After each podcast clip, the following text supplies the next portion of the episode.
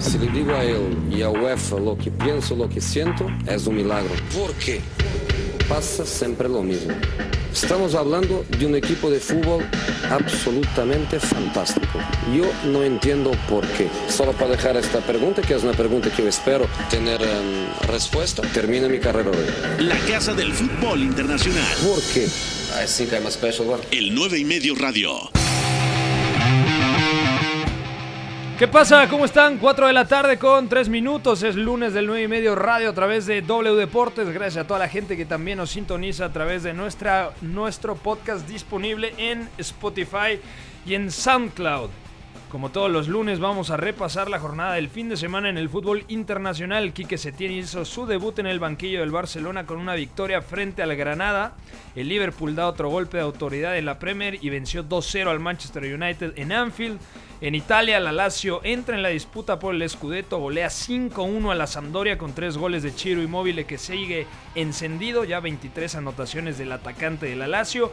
Y en la Bundesliga, solo le tomó 20 minutos a Erling Braut Haaland para marcar un hat-trick en su debut con el Borussia Dortmund. Todo esto y un poquito más, ya arranca el 9 y medio radio. Your job is to tell the truth, okay? Esto es So the next time it's finished. el 9 y medio radio. You don't get back in. Hoy hay casa llena, 4 de la tarde con 4 minutos. Beto González, ¿cómo te va? ¿Todo bien? Todo bien, amigo, gracias. Contento de estar acá otro lunes. Eh, bastante frustrado por lo que vimos ayer en la Premier. El Liverpool es inabarcable y, y parece que no va a haber quien lo venza y parece que la liga se va a definir en marzo. Y por otro lado, más humo del Inter de Milán porque hay más dinero por Eriksen. Ashley Young está a milímetros de llegar al Giuseppe Meazza. Y Víctor Moses también tiene el permiso de llegar a negociar a Milán. El equipo de los 400 carrileros, el Inter de Milán. Y de malos, Conte. además. Bueno, yo creo que puede funcionar. Víctor Moses en 2017 fue pieza angular de aquel Chelsea. Pero bueno, bueno, bueno no es. Es a lo que quiero llegar.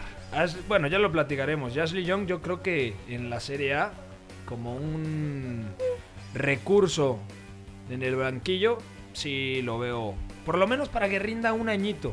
Y además puede jugar por ambas bandas. Tampoco es que el Inter tenga los mejores carrileros del mundo. Candreva hace mucho no es el, el que nos encantaba en la Lazio. Eduardo Zurita debutó Quique Setién. Supongo que estás muy emocionado, ¿no? ¿Quieres hablar del equipo culé? Hola Pepe y hola a los que nos escuchan. Eh, sí, debutó y debutó bien a mi parecer. El resultado indica un poco menos de optimismo de lo que fue el juego. Eh, por ahí se va a hablar mucho de los mil pases, o se está hablando de Ricky Puch incluso, pero para a mi a mi parecer, fue un debut muy bueno del entrenador eh, Quique Setién.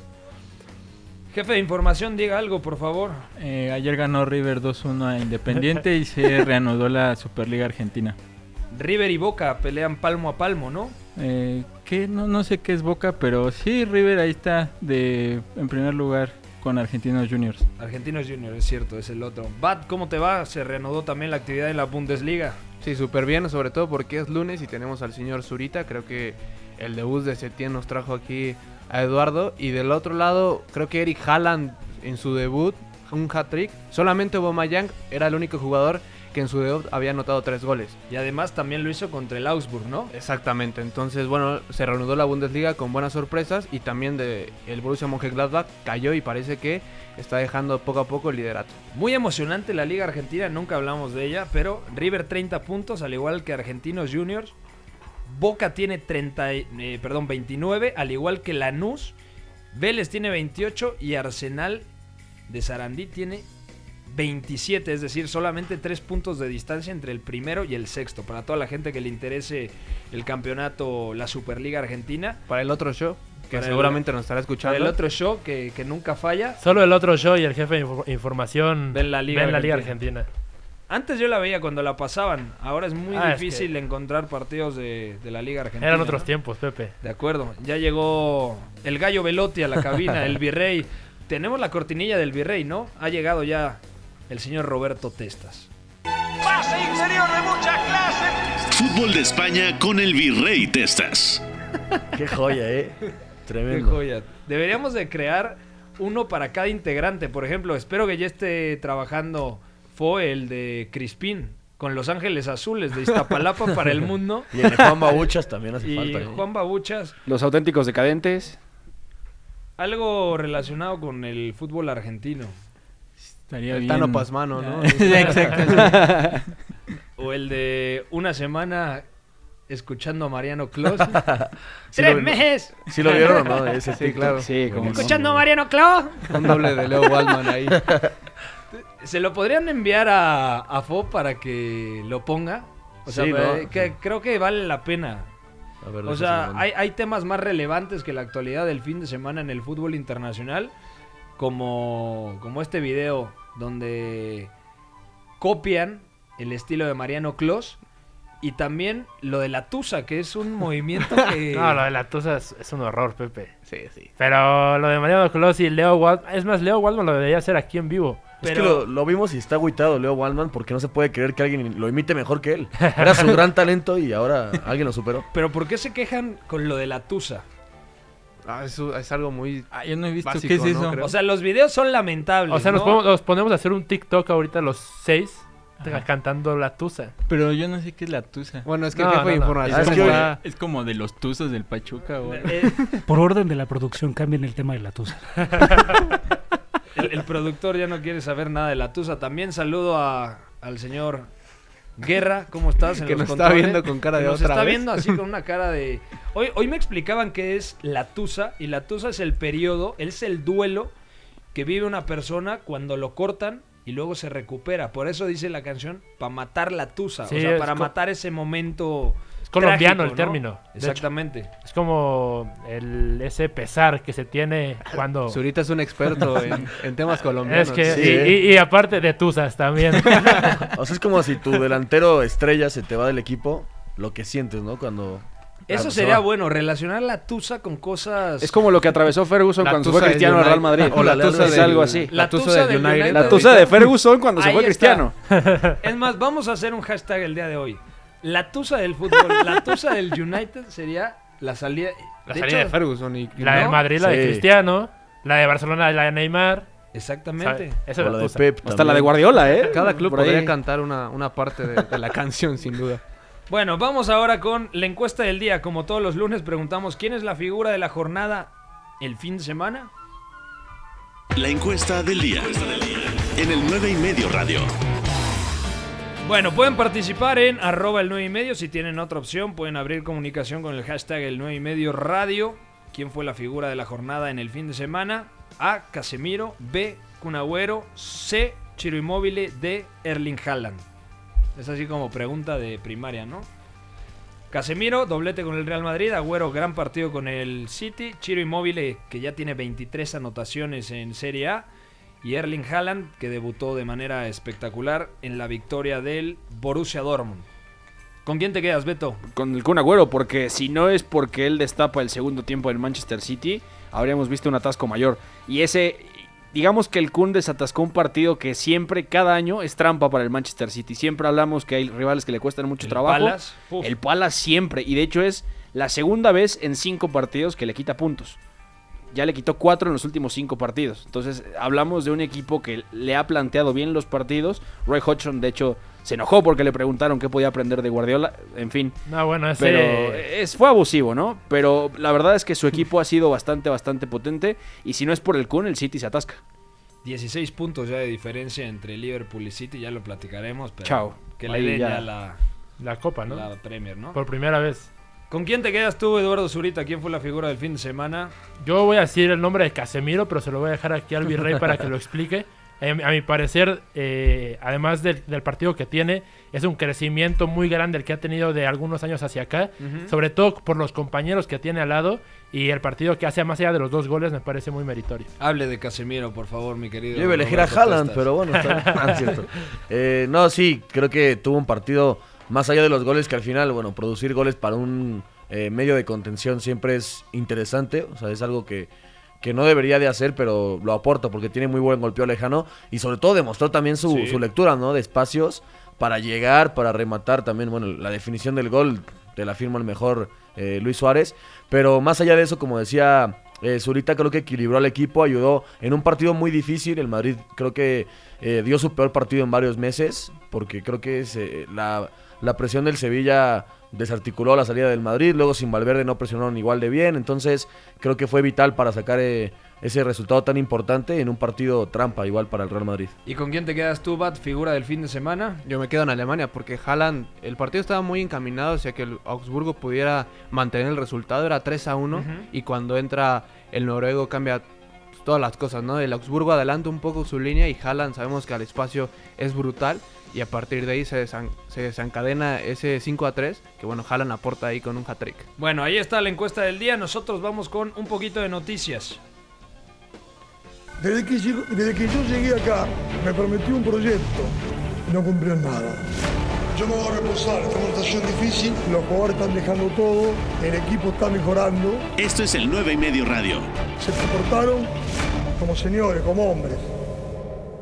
La noticia del día tiene que ver con el mercado de fichajes porque el Real Madrid hizo oficial el fichaje de Reinier Jesús. Llega procedente del Flamengo a cambio de 30 millones de euros y jugará cedido en el Real Madrid Castilla. Algo lógico. ¿Sabemos algo de este chico? Tenemos información de primera mano. Es muy joven, tiene 18 años, 1,85 de estatura, centrocampista. Pero hay que ir con calma, ¿no? Si hablamos de que había un túnel de Brasil a Donetsk, creo que ahora el Madrid poco a poco está cazando esos talentos, ¿no? Pero Primero del Flamengo a- hasta el Santiago. Bernabéu, ¿eh? Vinicius, ahora Renier, habrá que ver si la apuesta Rodrigo. Rodrigo también, son 30 millones, ¿no? Los que pagan el Real Madrid por por este chico. Es una suma bastante interesante, sobre todo teniendo en cuenta su edad.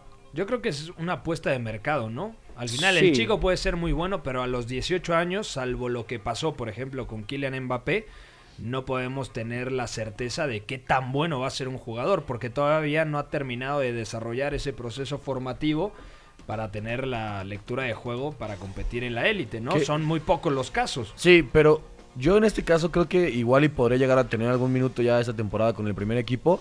Sobre todo pensando en que faltan jugadores para el carril central, ¿no? Que hay muchos partidos en los que Zidane intenta poner 3, 4, 5 centrocampistas y, y jugar así más por dentro. Y este Reinier que se juega detrás del delantero o de media punta, creo que podría llegar a tener algunos minutos. Y lo que le hemos visto, que tampoco es mucho, porque lleva 15 partidos en la élite apenas con el Flamengo, mucho menos que Vinicius y Rodrigo, que dieron 50 y 80 partidos cada uno con Flamengo y Santos antes de dar el salto. Ahora Reinier, bueno, hay, hay que darle, como ya decías, tiempo y, y o sea, sí, tiempo para que se pueda acoplar, ¿no? Tanto al fútbol español, que se adapte a la liga, al equipo también, pero como decían, una oportunidad de mercado importante, pues 30 millones por un talento así, me parecen pocos. Y nada, llevarlo con calma, no creo que, que vaya a pesar mucho todavía. Y la Ese apuesta es, clara, ¿no? Desde Sí. la administración, eh, no sé cuántas figuras sub-20 y sub-23 tiene ahorita el Real Madrid para formar un 11 casi casi hacia futuro, ¿no? Entonces, desde fichajes anteriores se nota cómo se está construyendo el equipo más hacia futuro, aún con el gran presente que se tiene, ¿no? Y Jorge Jesús, cuando se habló del primer acercamiento del Madrid con Reinier, dijo muy claramente en una conferencia de prensa, pues si se va por 30 millones estamos todos mal porque debería costar mucho más. Y decía que al Flamengo le costaba trabajo evaluar correctamente a sus futbolistas. Es una oportunidad de mercado para el Madrid, sí. Y no sé qué tanto más haya podido sacar el Flamengo, porque el propio Jorge Jesús decía que en Portugal, en el Benfica, talentos de mucho menor, de mucha menor calidad o, o de cualquier otro tipo de calidad se iban por 50 millones, 60 millones, que al Flamengo le hacía falta adaptarse a este tipo de cosas. No sabemos. Bueno, pero también por uno de ¿Qué 18 más? no sé qué tanto Exacto, más Pero es que pedir. estamos viendo Ocho cosas partidos tremendas. como titular únicamente. Vinicius, lo- cuando el Madrid ¿Por lo compró más? tenía 17 y fueron 55, 55 millones, Y creo, sí. bueno, por lo que he escuchado y he leído, parece que Reinier es un talento más importante aún que, que Vinicius. Y es digo- que es centrocampista, puede jugar como interior, media punta o extremo partiendo de la banda izquierda siendo el diestro. O sea, es lo que lo poquito que sé porque lo que he visto a través de highlights o Y ahorita está en el preolímpico, ¿no? Sí, está Preolímpico convocado. sudamericano, pero está Viñas, por ejemplo, con Ajá. Uruguay, ahorita está Reinier con Brasil. Está Leo termi- Campana, que también lo van a fichar los Wolves. Y terminando el preolímpico ya se integra a Castilla, ¿no? Sí, sí, o sea, cuando acabe, me parece que es un par de semanas, ¿no? Todavía. Está el dios Gaich también. También, y, sí, Cáceres, también el nuevo americanista. Sí. Bueno, vamos a entrar primero con la Premier League. Obviamente el partido más relevante. Liverpool 2, Manchester United 0. Premier League. He's placed it in to give his season a special start. El 9 y medio radio. Here's Salah. He's got a run on goal. He's still going. And Salah for Liverpool! Have a little bit of that! Mohamed Salah wraps it up. And the roof comes off the famous old stadium once again. Nadie para Liverpool. El primero lo marcó Virgil van Dijk tras un córner sacado punto de la derecha por Trent Alexander Arnold. Y el segundo, una genial asistencia del arquero brasileiro Alisson a Mohamed Salah en transición 2 a 0. Pero en general el Liverpool fue superior con una muy buena versión de Roberto Firmino dándole claridad a los ataques del conjunto red. Y además un muy buen partido de Jordan Henderson y de Gini Vignaldum en el medio campo. Sí, había que destacar al principio que Ole Gunnar Solskjaer intentó copiar el plan que sacó para el partido contra, contra Liverpool en Old Trafford Línea de de octubre. cinco. Línea de 5 parecía que sería un doble lateral con Brandon Williams arriba y Luke Shaw abajo, pero fue Shaw tercer central. Acaba lesionado, valga decirlo. Es y muy bien el United en presión, ¿eh? Sobre todo los primeros minutos. Era que los carrileros siempre siguieran a los laterales rivales, entendiendo que el Liverpool ataca muy bien tanto con Robertson como con Alexander Arnold.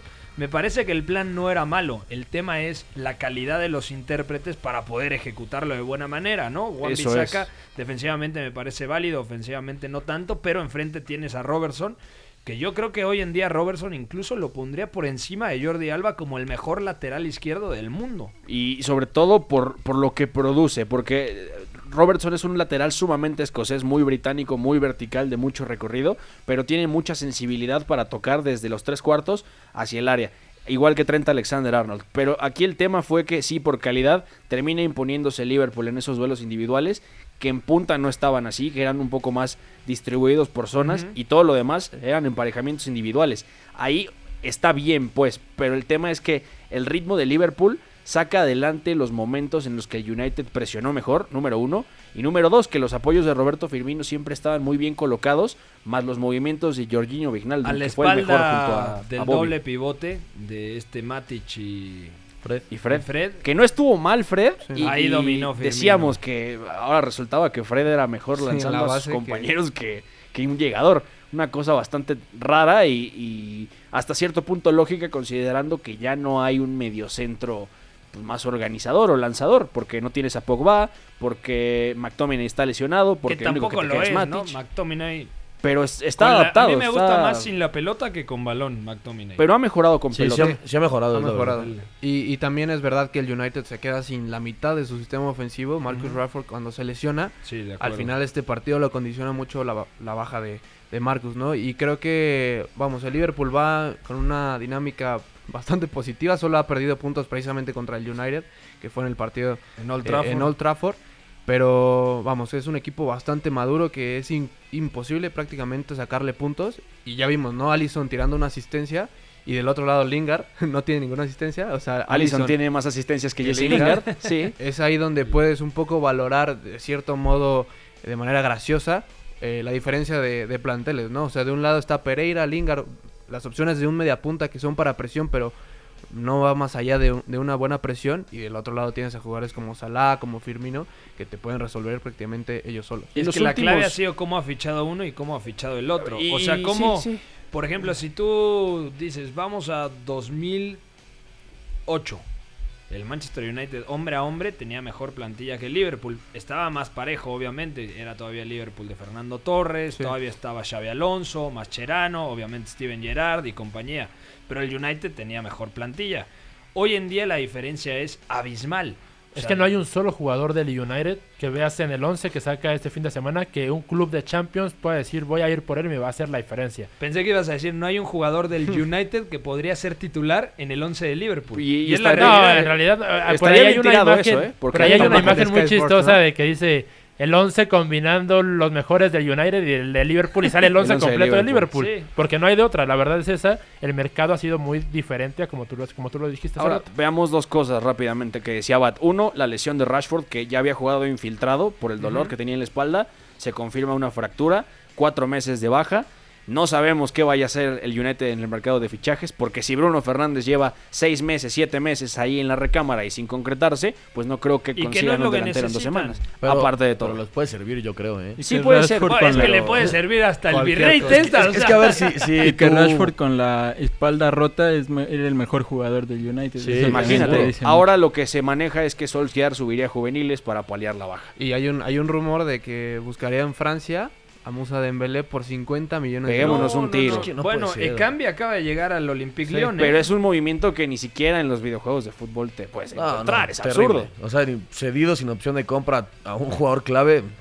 No, no, no, no, Estaba mejor tirado Iñaki Williams en el verano De acuerdo. Que, que Musa Dembélé. Ese morenazo que tiene que No, por ahí también había tiene la... que terminar en la Premier Iñaki Williams. Sí, Sí, seguro. seguro. Y, había el United. rumor de que pensaban en Alexis Sánchez, pero nunca quiere regresar. dieron. No, aparte no dieron en el préstamo una opción de regreso. O sea, no Como se puede, con Chris Smalling, por o sea, ejemplo. No se puede llamar a Alexis Sánchez, por ejemplo. y ahora, del otro lado de Liverpool, pues unas cifras rápidas. 39 partidos invicto en Premier, a una, a una de la racha de José Mourinho, de octubre de 2004 a octubre de 2005. Racha de 19 partidos ganados en Premier, desde que empató con el United. Y El récord es 43, ¿no? De los invencibles. 49 Siete. invictos. Ah, 49. 49 invictos. Está a, a 10. Y ahora el, el Liverpool además está considerado como el equipo que mejor ha arrancado en la historia de las cinco grandes ligas europeas. ¿Y, Pues contra, claro. ¿Y contra quién, jefe de información, rompería esa racha en contra caso de el llegar? City. O sea, si le gana el- cuando juegue para romper esa racha sería bien, contra si el no City. pierde, ¿no? Si no pierde, En abril. La primera semana de Ajá. marzo, ¿no? Marzo, marzo, abril, por ahí debe Me caer. parece que es la primera semana de abril. Bueno, ahí está el tema con el Liverpool que ganó el clásico 2-0 contra el Manchester United. Nos quedan dos minutos. Arsenal Sheffield United 1-1, terminó el partido, 2-2 lo del City contra el Crystal Palace, un gran Sergio El Kun Agüero. Lo de Raúl Jiménez, que lo vamos a platicar ahora después del corte, porque perdía 2-0 el Wolverhampton contra el Southampton y luego le da la vuelta, Raúl colabora en el uno, eh, en el primer gol, en el 2 a 1, luego marca de penalti el 2 a 2 y luego marca tras una muy buena combinación con Adama Traoré el 3 a 2 definitivo. ¿Cómo está la tabla de posiciones en la isla? El Liverpool tiene 64, 16 más que el Manchester City con 48, el Leicester tiene 45, que ojo, el Leicester perdió 2 a 1 contra el Burnley, sorpresa en la Premier, el Chelsea también perdió, otra sorpresa, esta vez en campo del Newcastle, en St. James Park, el Manchester United que cayó tiene 34, al igual que el Wolverhampton y el Sheffield United tiene 33, Tottenham tiene 31, eh, y empató sin goles en su visita al Watford. Nosotros vamos a ir a una pausa, estamos platicando sobre toda la actualidad del fútbol internacional, Juan Babuchas, Eduardo Zurita, Beto González, Roberto Testas, Bat Pérez y un servidor Pepe del Bosque. Todavía nos queda hablar de la Liga Española, el debut de Quique Setién, la Bundesliga, que sigue líder el Leipzig, también jugó bien el Bayern Múnich, la Serie A, empató el Inter, ganó la Juventus y por supuesto pues algo más de la liga francesa porque hay un chico... Argentina, ¿no? Francia, ¿qué? No, no, no, porque hay un chico de 16 años tremendo. Bueno, pausa, no se mueva. No te entiendas que hablas muy raro. Si tú ya sabes más que yo, perfecto, tira, vamos a ver. Habla de lo que quieras, yo te contesto de lo que me apetece. El análisis es bastante superficial, bastante gratuito. El apellido, ¿cómo es el apellido? El 9 y medio radio. Correcto. Siguiente pregunta. Estamos de vuelta en el 9 y medio radio, 4 y media de la tarde. Vamos ahora a platicar el tema de Raúl Jiménez. 23 anotaciones en temporada y media con el Wolverhampton, máximo anotador en la historia de los Wolves en Premier League. Es tremendo lo de Raúl Alonso Jiménez. Hay ganas de verlo en un equipo de mayor jerarquía, ¿no, Eduardo Zurita? Sí, ya hablábamos aquí desde el principio de temporada que con una buena racha de goles ahora podía dar el salto. Y la verdad es que a mí no me viene mal en el Tottenham por lo de Harry Kane, en el Manchester United, para hacer incluso pareja con Rashford, en el Chelsea. La verdad es que hay clubes que creo que les sería de mucha ayuda. Y a sus 29 años, en plena madurez futbolística, creo que, que se podría dar sobre su rendimiento en el Wolverhampton. Es impresionante cómo ha crecido desde que llegó hasta ahora, ¿no? El, el- el gol que mete este fin de semana, el, el que no es de, de penalty, eh, me parece grandísimo, ¿no? Cómo, bus cómo agarra, lanza y luego busca el espacio retrasándose y no yendo hacia el primer poste para conectar el centro que le mete Adama Traoré. Entonces, de verdad, solamente de alabar el rendimiento que tiene Jiménez. Completísimo. Y Cumple para ponerlo en 29 perspectiva, años, el 5 de mayo. Así es. ¿Cuánto le queda en la élite? unos cuatro años más, ¿les gusta? Para la ¿33? Premier, me parece que se puede ya- alargar. Chicharito ya se fue, ¿eh? Pero Chicharito 31. no tiene la inteligencia que tiene Raúl. No, y además es un jugador más de ruptura, ¿no? Siempre ha sido un jugador que requiere estar en buena forma Más de física físico, sí, para, para marcar diferencia y Raúl Jiménez lo tiene en la cabeza del fútbol. Además, en la Premier, en la Premier puede sobrevivir hasta los 34, yo creo. Si, si con le- esa inteligencia. Y aparte, y tienes un, un tuit muy bueno ahí fijado en, en, tu, en tu cuenta que dice que los jugadores se hacen mejores o peores dependiendo del sistema del entrenador. Y creo que el Wolverhampton es un, con Raúl Jiménez, es un claro ejemplo de ello. Creo que si no estuvieran un Espíritu Santo en la dirección técnica de los Wolves, creo que no veríamos este Raúl Jiménez, porque el jugador mexicano es seguramente el jugador más importante de- del club porque le brinda muchísimas facilidades a todos sus jugadores y, y- no sé qué tanto cambie cuando Raúl Jiménez se cambie de club. Creo que claramente tiene potencial para brindarnos más alegrías en otros clubes, pero creo que nunca vamos a ver una versión tan buena como la que ahorita estamos viendo. Nadie lo esperaba.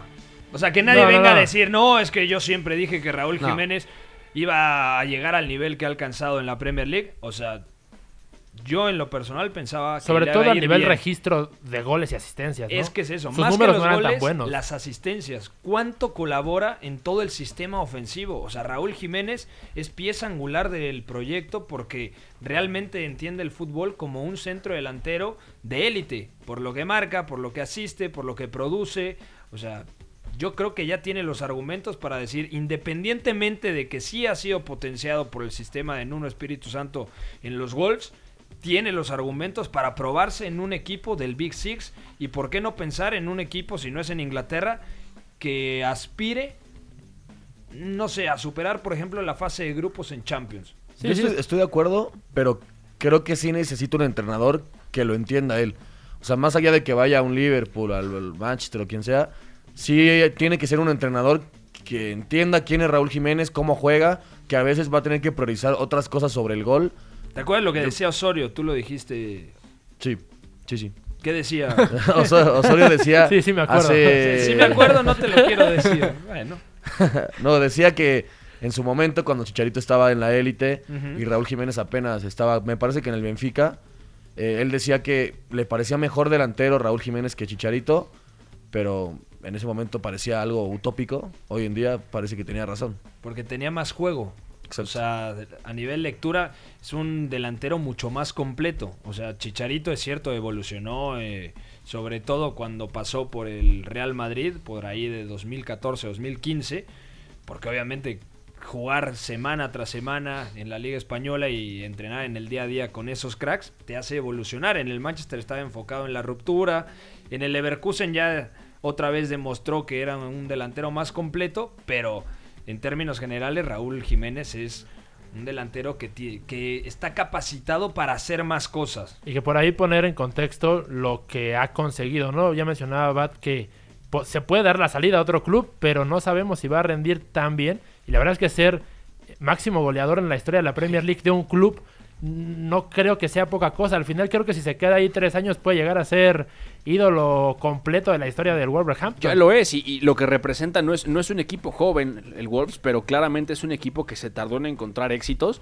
o por lo menos en encontrar un rendimiento de este nivel. Y para ponerlo en perspectiva, Raúl tiene 16 goles producidos esta temporada. Está onceavo en la clasificación de goleadores en la Premier, con 10 goles. Está a uno de Raheem Sterling, que es el décimo, por poner un, un contexto. Y luego, en asistencias, es el noveno, con 6.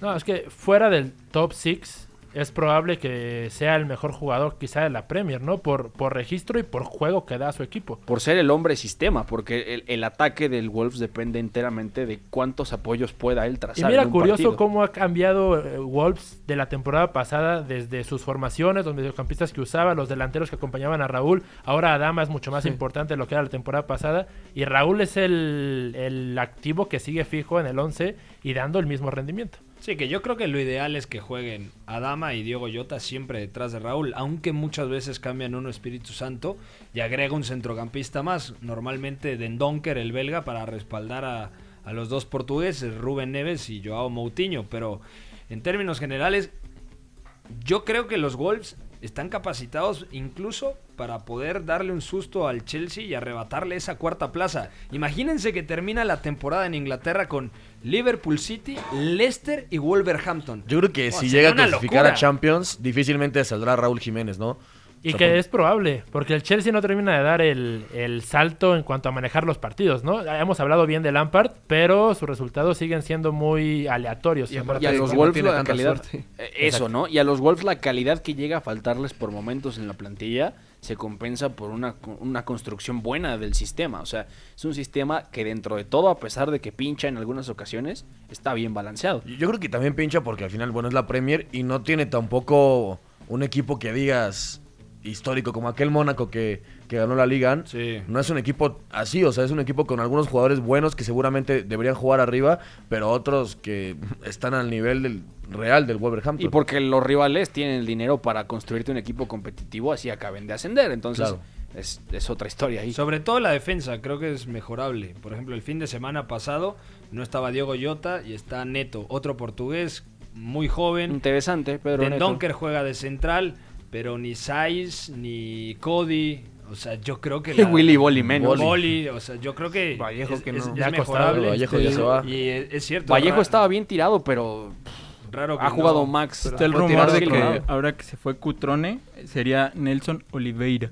Nelson Oliveira. portugués Otro más. portugués A- ya a mí el que- sucursal, Un ¿no? equipo de Ya. portugueses con el jersey de la selección mexicana, ¿no? El que me gustaba era Juan, el coreano del Salzburg. Ah, No, o sea, es una que increíble. ¿no? Y sigue sonando. De hecho, bueno, yo creo que si no hubiera estado a Damas, hubiera encajado Sí, todavía mejor. que sí. Pero, pero se- sería buena. Y lo de Campana también como posible sucesor de Raúl Jiménez suena para súper que bien. aprenda el ecuatoriano. Sí, sí, sí. Está Y que- tirada, Que espectacular. ya para ¿eh? terminar, lo que hablaba eh, Beto, eh, es un club que le ha costado llegar, pero el proyecto es buenísimo. Quién Sí. sabe hasta dónde esté proyectado con ese dinero y la relación con Méndez eh, pueda llegar a, a cuotas de Champions. No, contrato vitalicio a A- Méndez. aparte, ni, ni siquiera confiábamos, creo que tampoco en uno, ¿no? O sea, después de la etapa en el Valencia Sí, tan caótica, no pensábamos que fuera tan buena estratega y nos está callando la boca a todos. Bueno, hasta aquí dejamos el tema de la Liga Premier. Vamos ahora a la Liga Española. El partido más relevante, claramente. El Real Madrid 2, Sevilla 1. La Liga. El 9 y medio radio. Griezmann para Arturo Vidal. Taconazo para Messi de derechas. Gol. Gol, gol, gol,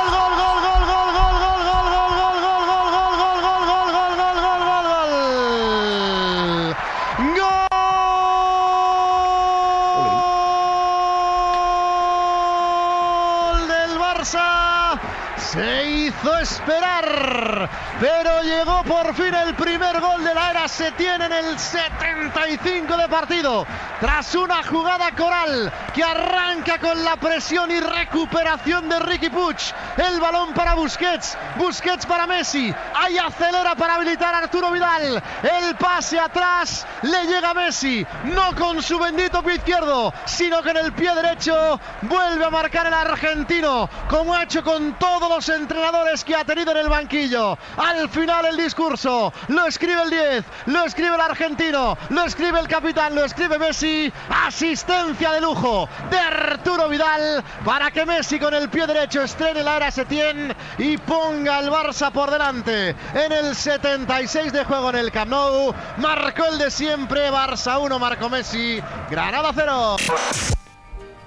Qué asistencia Arturo Vidal, un taconazo genial y Messi la empuja con pierna derecha. 1-0 ganó el Barcelona. Empezamos con el análisis del debut de Quique Setién. Eduardo Zurita, cinco cosas que te gustaron de este Barça. Date grasa, por favor. No, bueno, me la, me la pones ahí ca- casi 15 cosas del Barcelona, pero eh, mencionar desde la disposición inicial ya había un cambio, ¿no? Porque es el 4-3-3 clásico, pero se tiene hacia ahí acomodos para eh, en fase ofensiva, que fue el 90% del partido, eh, hacer cosas diferentes que, que lo que hacía Valverde. Al final retrasa un poco a Sergi Roberto, que era lateral, a cerrar con los defensas centrales. Línea de tres. Línea de. 3 se podría decir. Y la amplitud la da totalmente Jordi Alba muy arriba, es decir, no, no llegando, sino casi estando como extremo. Y Ansu Fati por la derecha. Cosa que sorprendía porque pensábamos que Ansu Fati podía ir por la izquierda y Griezmann o Messi arrancar a pie natural, bueno, pie cambiado del lado derecho, ¿no? Y, y no pasa. Al final Griezmann y Messi se juntan muy, muy por dentro, dando amplitud Alba y, y Ansu Fati. Y en el centro, pues tiene que arrancar Rakitic y Vidal, a pesar de que ya estaba Arthur regresando de una lesión. Y Ricky Puch, ¿no? Que al final Ricky Puch termina cambiando el partido totalmente en el segundo tiempo. ¿Te gustó lo de Ricky Puch? Sí, me gusta mucho. Al final, eh, hasta yo mencionaba que era una especie de suerte lo que tiene ese tiempo, porque eh, el impacto que genera al estadio ver que entra Ricky Puch y que hace lo de la recuperación Sí, de la pelota en el gol, eh, le está saliendo toda la perfección. Porque es un impacto muy visual de lo que confío en la cantera, confío en los jóvenes, esto va a ser un cambio. Entonces, más allá del 1-0, me parece que es un partido con muchas buenas noticias para el Barcelona. Busquets dio más pases, completó más pases que todo el Granada. Un buen partido de Sergio Busquets y también la relación con Sergi Roberto es muy interesante porque Sergi Roberto interioriza su posición y por lo tanto Sergio Busquets puede presionar más arriba.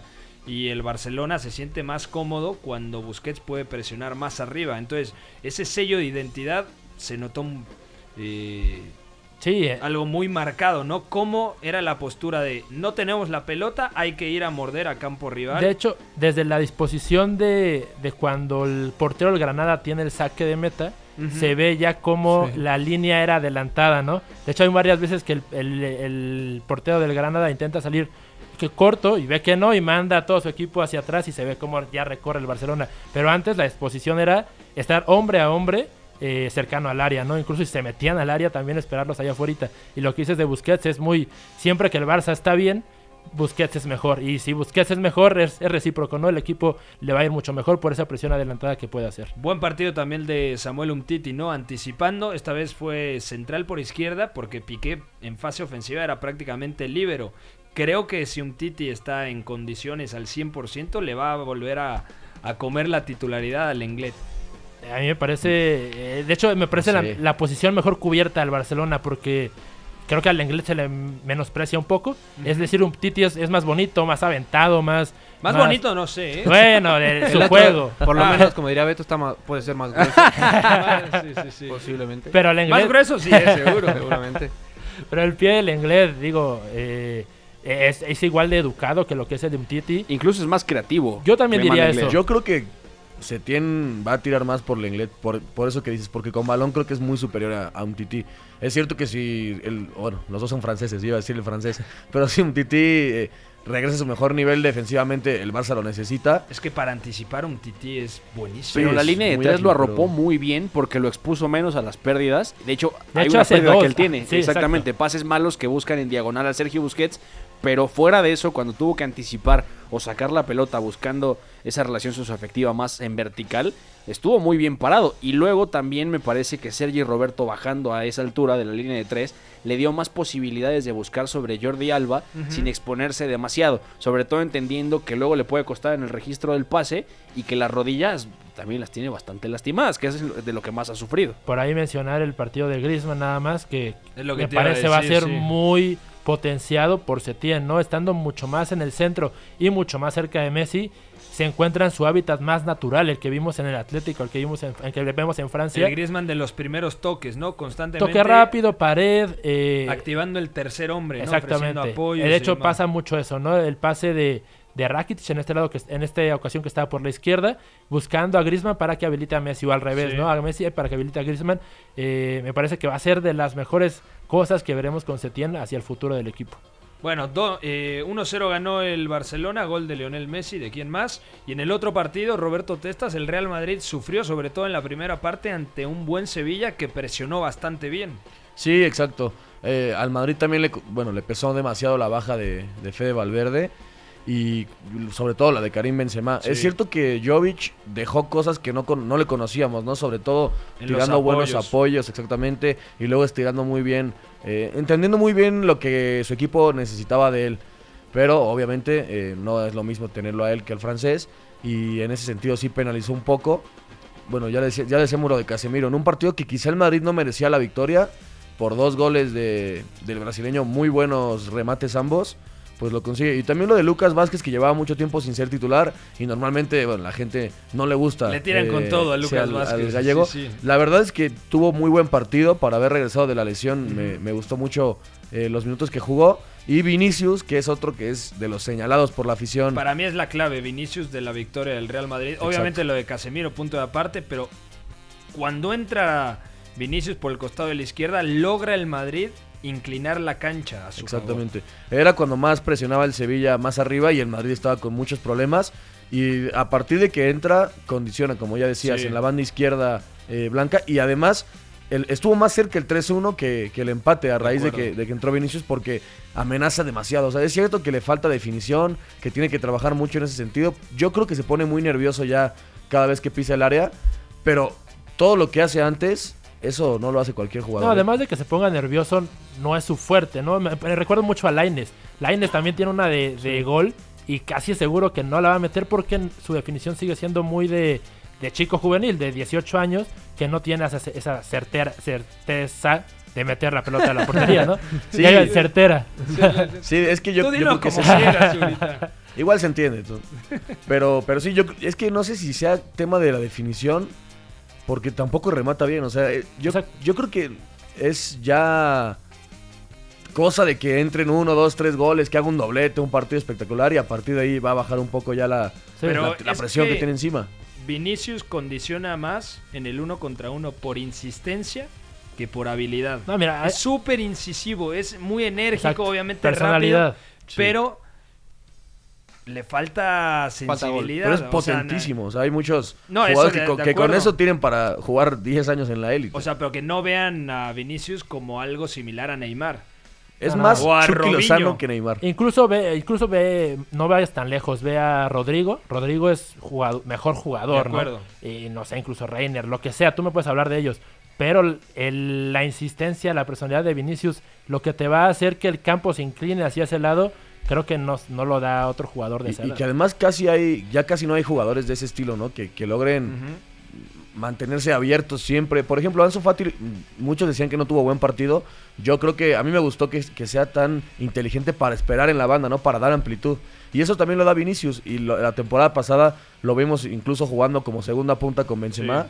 Haciendo muy buenas cosas en ruptura. Así que Hasta paciencia hasta el principio creo que Lucas Vázquez lo hacía, ¿eh? Cuando llegó al Madrid creo que también tenía cierta También. insistencia y así inclinarlo. Bueno, su temporada en el español fue También, exactamente. buenísima. Cada vez que dicen Reiner, el nuevo fichaje del Real Madrid, me, me recuerda a un tipo de Mortal Kombat, ¿no? Que era como dios del trueno. Sí, sí se llamaba Reiner, ¿no? No me acuerdo. No lo tengo tan claro, Pepe. Bueno, Nadie se acuerda aquí, Pepe. Nadie vio Mortal Kombat. O sea, ¿cuántos años tienen? 11. Carajo. Bueno, vamos ahora a la Bundesliga. Por favor, Guerrita. Dieses Gefühl kann man nicht beschreiben, das äh, muss man mal erlebt haben. Bundesliga, Not hier in Gelsenkirchen, ist, Gelsenkirchen ist dead. el 9 y medio radio. Si lo espera el del medio es gol, pero le va a pegar Jala, no tiene otra. ¡Jala! ¡Gol!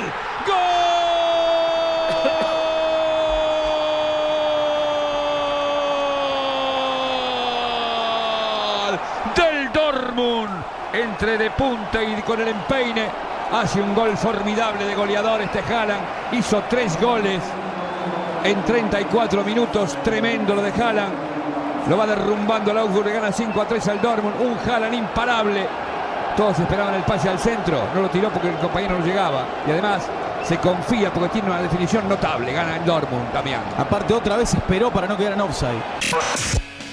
Bueno, cosas destacables de este fin de semana en la Bundesliga. El Leipzig sigue líder con 40 puntos, el Bayern tiene 36, el Mönchengladbach tiene 35, el Borussia Dortmund tiene 33, al igual que el Schalke 04 y el Bayer Leverkusen más abajo con 31.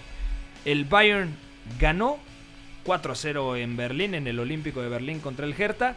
Y querías platicar lo de Haaland porque entró cuando el Borussia Dortmund perdía y terminó marcando tres goles en la victoria 5-3 en campo del Augsburg. Bat. Sí, quizá la presencia más destacada del fin de semana porque, vamos, era un partido complicado para el Borussia Dortmund. Empezó pues, con muchas dudas. Eh, el Augsburgo comenzó haciendo una presión bastante agresiva, entonces adelantaba mucho su línea y no le dejaba al Borussia Dortmund hilar mucho- muchos pases.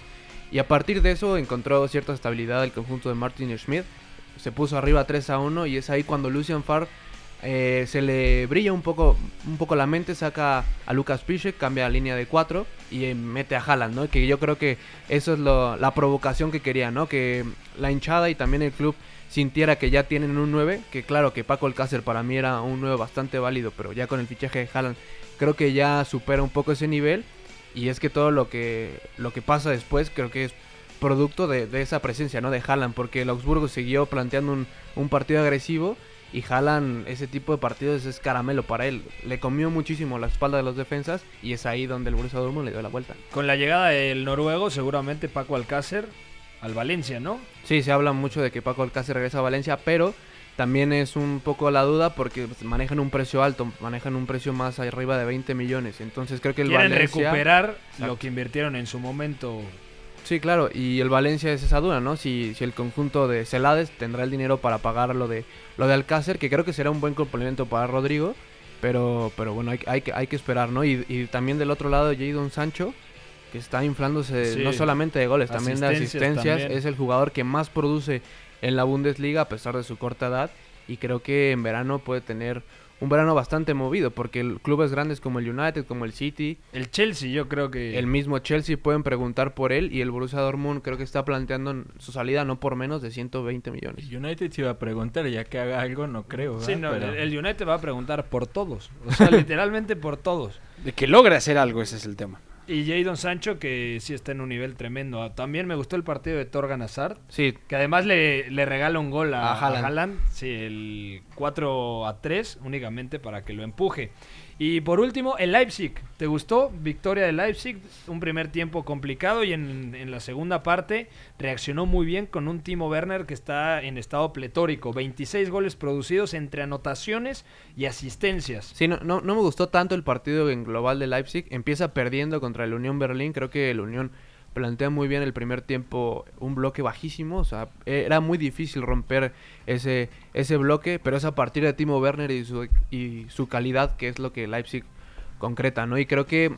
Y Savitzer también muy bien. Savitzer también hizo un partido muy bueno, pero creo que Leipzig empieza a caer un poco en la monotonía de cuando los equipos comienzan a replegar, tiene dificultades para ello. Y por ejemplo, la baja de Diego Deme creo que es algo sensible a partir de eso, porque era un medio centro, si bien no tan posicional, creo que le, le brindaba muchas soluciones para, para sacar presiones de encima. Y creo que es ahí donde Leipzig va a tener problemas, sobre todo entendiendo que posiblemente pueda mantener el liderato, pero ahí, ahí de mantener el liderato y gestionar una Champions contra el Tottenham de Mourinho, ahí va a estar difícil. Yo creo que la prioridad es la Bundesliga. O sea, está clarísimo, ¿no? Si tienes la oportunidad Sí, claro. y le Sí. sacas cuatro puntos al Bayern, más allá de que yo creo que Leipzig va a eliminar al Tottenham. Sí, yo, yo no lo creo, la verdad. Yo sí creo. yo no creo, la verdad. Yo también veo por ahí posible eso. Creo ¿eh? que Leipzig Sí. puede ganar la Bundesliga. Hay que esperar el el Bayern porque ha tenido muy mala suerte en, en cuestión de lesiones, pero es verdad que ha, da- ha dado buenas sensaciones, sobre todo el, el fin de semana que gana 4 por 0. Ujú. Creo que Perisic es su mejor jugador junto con Thomas Müller en el campo ahora mismo y, y poco a poco el Bayern está encontrando forma. Habrá que ver si el Leipzig mantiene este ritmo que posiblemente yo creo que sí gane la Bundesliga. Bueno, y hasta aquí terminamos el tema de Bundesliga. Rápidamente les digo cómo está la cosa en Italia. Mañana platicaremos un poquito más. Hoy la Atalanta perdió en Bérgamo 1-2 contra el Spal, algo increíble. La Juventus ganó 2 a 1 al Parma, la Roma 3-1 al Génova, empate del Inter de Milán contra el Lecce y por lo tanto la vecchia señora ya tiene 4 puntos de ventaja sobre el Inter de Milán. Juve tiene 51, el Inter tiene 47, la Roma tiene 38, tercero está la Lazio con un partido pendiente, 45. Ojo, eh, si la Lazio gana el partido pendiente, segundo. eh, se pone segundo, ¿no? Bellísimo. La Atalanta con 35 y el Cagliari tiene 30. ¿Cómo está la tabla de goleadores? Cristiano Ronaldo volvió a marcar esta jornada. Ya tiene 16, aunque todavía lejos de Chiro Immobile que tiene 23, 9 de esos 23 de penalti. Ya nos vamos a nombre de Bat, muy buenas. Ay, Pepe, nos vemos. Roberto Testas, Nos vemos, Pepe, saludos. Beto González, Bye, nos escuchamos. Eduardo Zurita, Nos vemos mañana, Pepe. jefe de información. Bueno, gracias a Guerrita en los controles, a Fue en la producción. Quédense en la mejor programación, en la mejor estación de deportes del mundo. Bye bye.